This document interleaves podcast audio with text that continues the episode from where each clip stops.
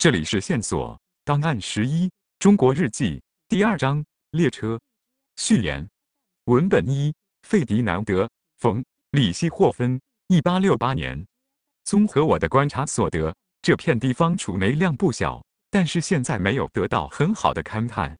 我只看见个别地方有钻孔，而且很浅。总体来说，没有遭到较大的破坏。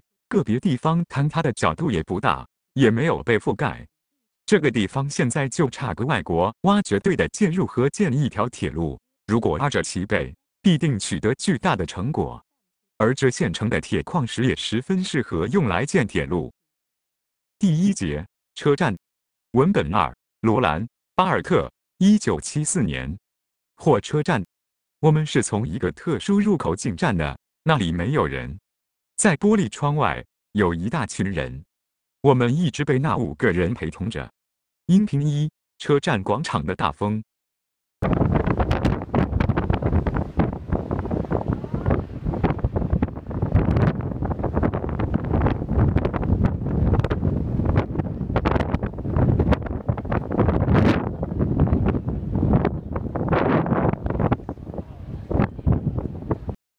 文本三：阿兰。罗伯格里耶，一九八四年。的确，在中国有那样一条旨在孤立、隔离外国要人的明细分界线，是在特权和高消费场所、饭店的专门餐厅、火车上的特殊车厢、火车站里的特别候车室，甚至很常见的装饰着鲜花和绿植的火车站特别入口。音频二：列车晚点。列车晚点，大约晚点三十七分钟。请旅客们不要远离候车地点，随时注意车站广播通知。旅客们，因列车晚点给您的旅行带来不便，我代表车站站长向您表示诚挚的歉意。文本四：保罗·索鲁，一九八六年。在中国上下火车总令人觉得像参加消防演练，着急的人们喘息着推来挤去。但旅途本身对所有人而言却是闲散慵懒的极致享受，宛如一场中年人的睡衣派对，洋溢着无尽回忆。音频三：火车站送行。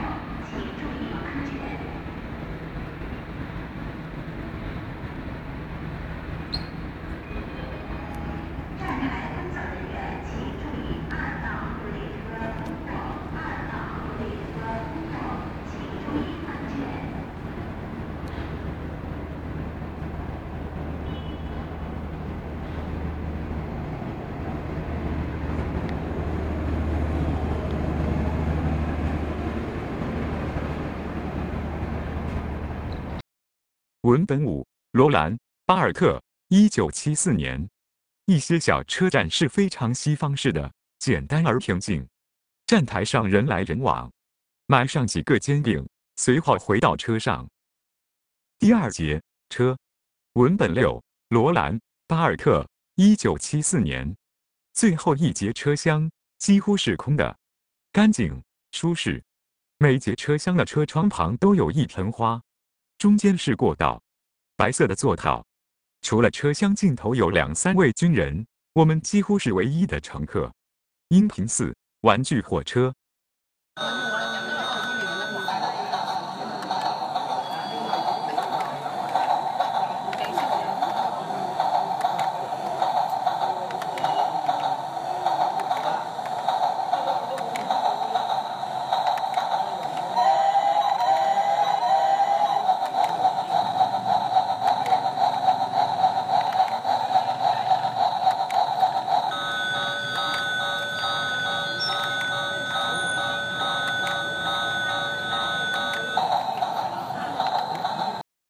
文本七，史蒂芬·斯彭德，一九八一年。中国铁路车厢分为两种，硬和软。外国人当然是坐软座的，车厢非常舒适，让人感到自在。座位之间是铺着蕾丝桌布的桌子，桌子上还有花瓶。大卫在车上很高兴。音频五：东海道新干线。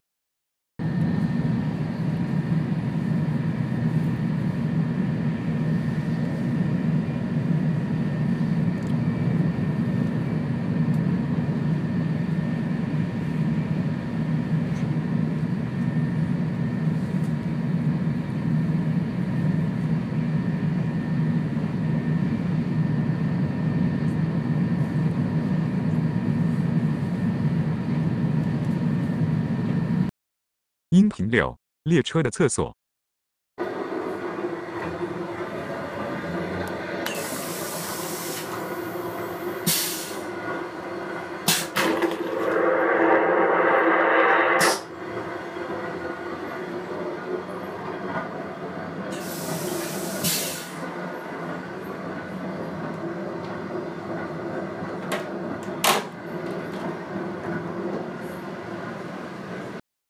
文本八，阿兰·罗伯格里耶，一九八四年，两千公里直到广州的铁路旅程。我们睡在一个四张床铺的包厢里，旅伴是两位年轻父亲，他们的宝宝都很安静，面如细瓷。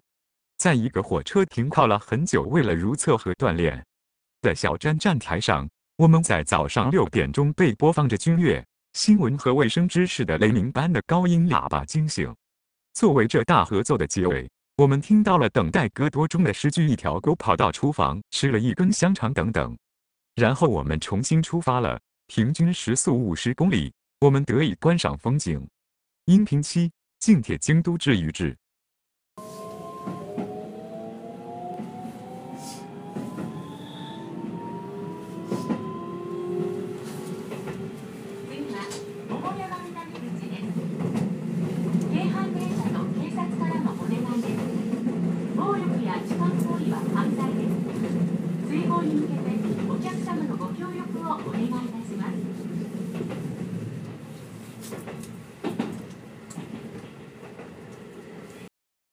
音频八：午夜停歇让行的列车。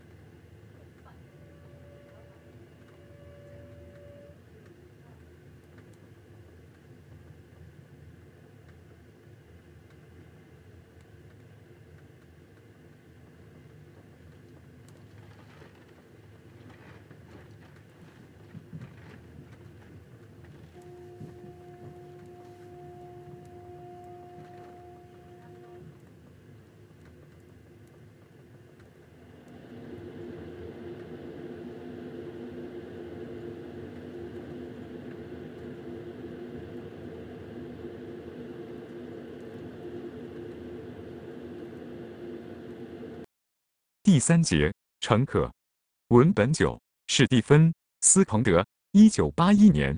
我们坐在一群新加坡华裔边上，他们着装醒目、洋气，带着相机，跟国内的公民不一样。我因中国人在不同环境内如变色龙一般的适应能力而惊叹，他们在不同的环境内变换不同的色彩。旧金山、伦敦及法国的华裔与新加坡华裔又完全不一样。但在中国的人们又各不相同，城里人和农村人之间的区别就非常明显，更不要提今天的穷人或人民大众与中华人民共和国建立之前的完全不同。然而，我们并不能相信这些受过洗礼的大众就是最终的结果。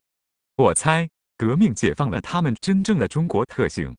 我们意识到，生活在中国的人们在能够自由进行交易。买卖的时候，现在中国人民已在频繁的进行小规模的商业活动，看起来更为幸福，或许也更接近他们的内在特性。音频九：高铁上的欢声。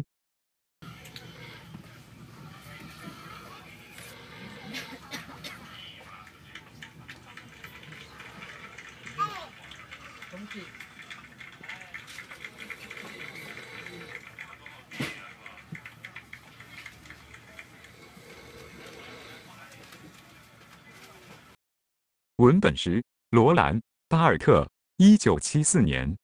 餐车里的午餐非常丰盛，菜肴五颜六色：暗红色番茄鱼、浅黑绿色香菇、白绿相间色青豌豆与一种说不上名目的蔬菜等等。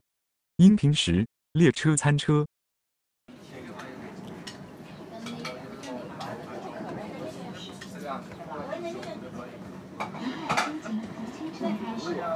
生活，安全的食物。各位朋友们，早上好！现在是早餐时间，早餐餐车正在供应早餐。今天供应的早餐种类有美味营养的翡翠素菜粥、皮蛋瘦肉粥、大份广东特色面点、叉烧包、奶黄包以及秘制的橄榄菜。大救下西锅鸡套餐、过桥米线、过桥面条套餐。有需要就餐的旅客，请您前往列车中部九号列车购票就餐。在座的工作人员恭候您的光临。如果您需要在车厢里用餐，你也可以询问我们的列车员进行点餐，我们将送餐到位。请您协助并保持好车厢内的卫生，在用餐完毕后，将用过的一次性餐盒、方便面盒等废弃物直接扔入车厢里的垃圾桶内。谢谢您的配合，祝您用餐愉快。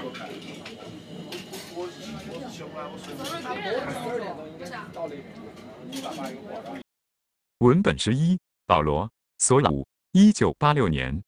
在我看来，中国人一辈子没有选择余地，过着单调至极的生活，做着无聊透顶的工作，从摇篮到坟墓之间，仿佛不断踏着中国式的二步舞。于是搭火车成为他们最快乐的时光。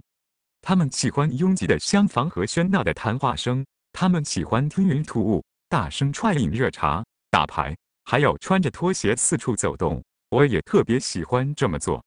我们小睡、清醒、打呵欠，看世界在窗外飞驰而过。音频十一：火车上的悬疑片。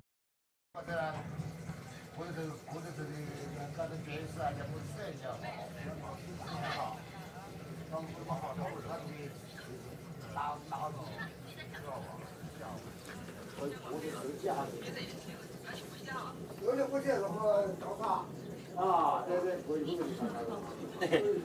没说好好好，反正原因我就打打个。你喜欢的高卡？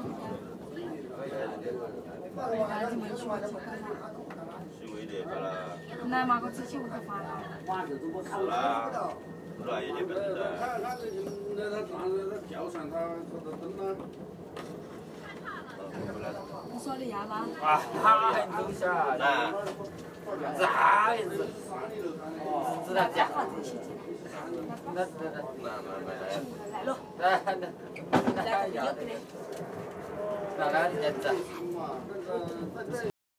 音频十二：列车午夜的婴儿哭声。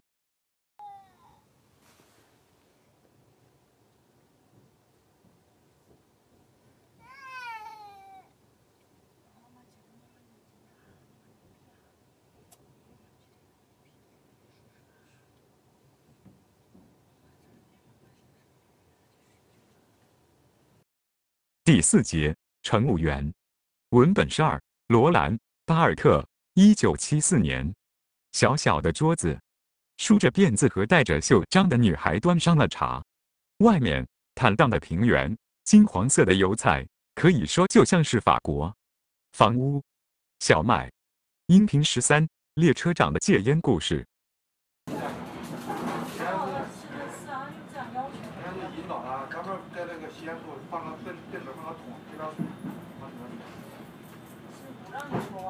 刚才抽烟你有烟灰缸，这个北京那个纸杯被被打，就是这样开走的。你这不能抽啊！你这有烟灰缸啊，你不让我抽，你是烟灰缸干啥的？然后说我那要求不让抽，烟都给我，凭啥给你啊？你算什么？啪一巴掌，给打的好，打几下之后又上去又上去搞，这站长还不相信，说你听就就因为戒烟被别人打成这样，最后别公安调查，再回再回朝阳公安处一调查，这家伙有精神病。从小从小被父母虐待，我靠！打了没的？从小被父母虐待，心里面有点变态，有点阴影。那站长，在网上这边有什么文章都在在网上已经出来了哪个单位。啊？音频十四：列车贩卖员之间的对话。没关系是哦，还给我拿一根，还那个还给我拿一根，是我炖来一百片。我等我在那里还要吃，你要多的啦？啊，有有有，这热水先吃的，我给你五块钱就可以了哈。嗯。拿一包。我等会有那个，知道吧？我等会车上也可以吃，是吧？啊，对你回家是不是？对。那个肚子我吃。肚子饿死了也是，我肚子也饿了，你说肚子饿了。肚子饿吃啊，你这么多吃啊，你还肚子。开车再去吃啊，好不好？再去好不好？反正也没多少人。王燕。音频十五：列车上的推销员。今天也是非常高兴，也非常激动啊！咱们这个，这个现在这个列车是晚那个夜间行车啊。咱们这个首先要提醒大家一下，咱们在旅行中啊，一定要看好自己的贵重物品和车票啊，以免丢失，给您带来不便，是不是？咱们所，咱们还有这个想睡觉的朋友，尤其尤其是这个想睡觉的朋友啊，咱们可要注意啊！我教你个办法啊，咱们可以左眼睡觉，右眼放哨，小心你的钱包被盗。这个俗话不是说的好吗？是不是？上车旅行不防盗，等于和你的钱财开玩笑，对不对？如果有人啊认为啊这个钱生不带来，死不带去，谁花都是消费啊。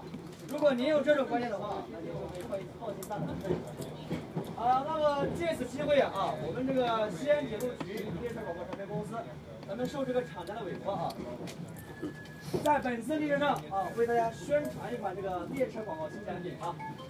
大家请往我手中看一下啊，就是我手中这一款，来自新疆，传说中的天山乌梅。咱们说到这个新疆，大家可能并不陌生，对不对？啊，这个新疆啊，位于我国的西北部啊，这个离海洋最远的地方，在这个地方地理环境比较特殊啊，这个昼夜温差非常大，这个日照时间长达十五个小时以上。呃，在新疆呢啊，有这么一句谚语，说的非常的好听啊。早穿棉袄，中穿纱啊！这个晚上呢，抱着火炉吃西瓜。啊，正是由于这种特殊的这个气候条件下，咱们这个新疆的水果呀，营养价值非常丰富啊。以上是本期档案内容，感谢收听。线索祝您新春快乐！二零一七年一月二十九日。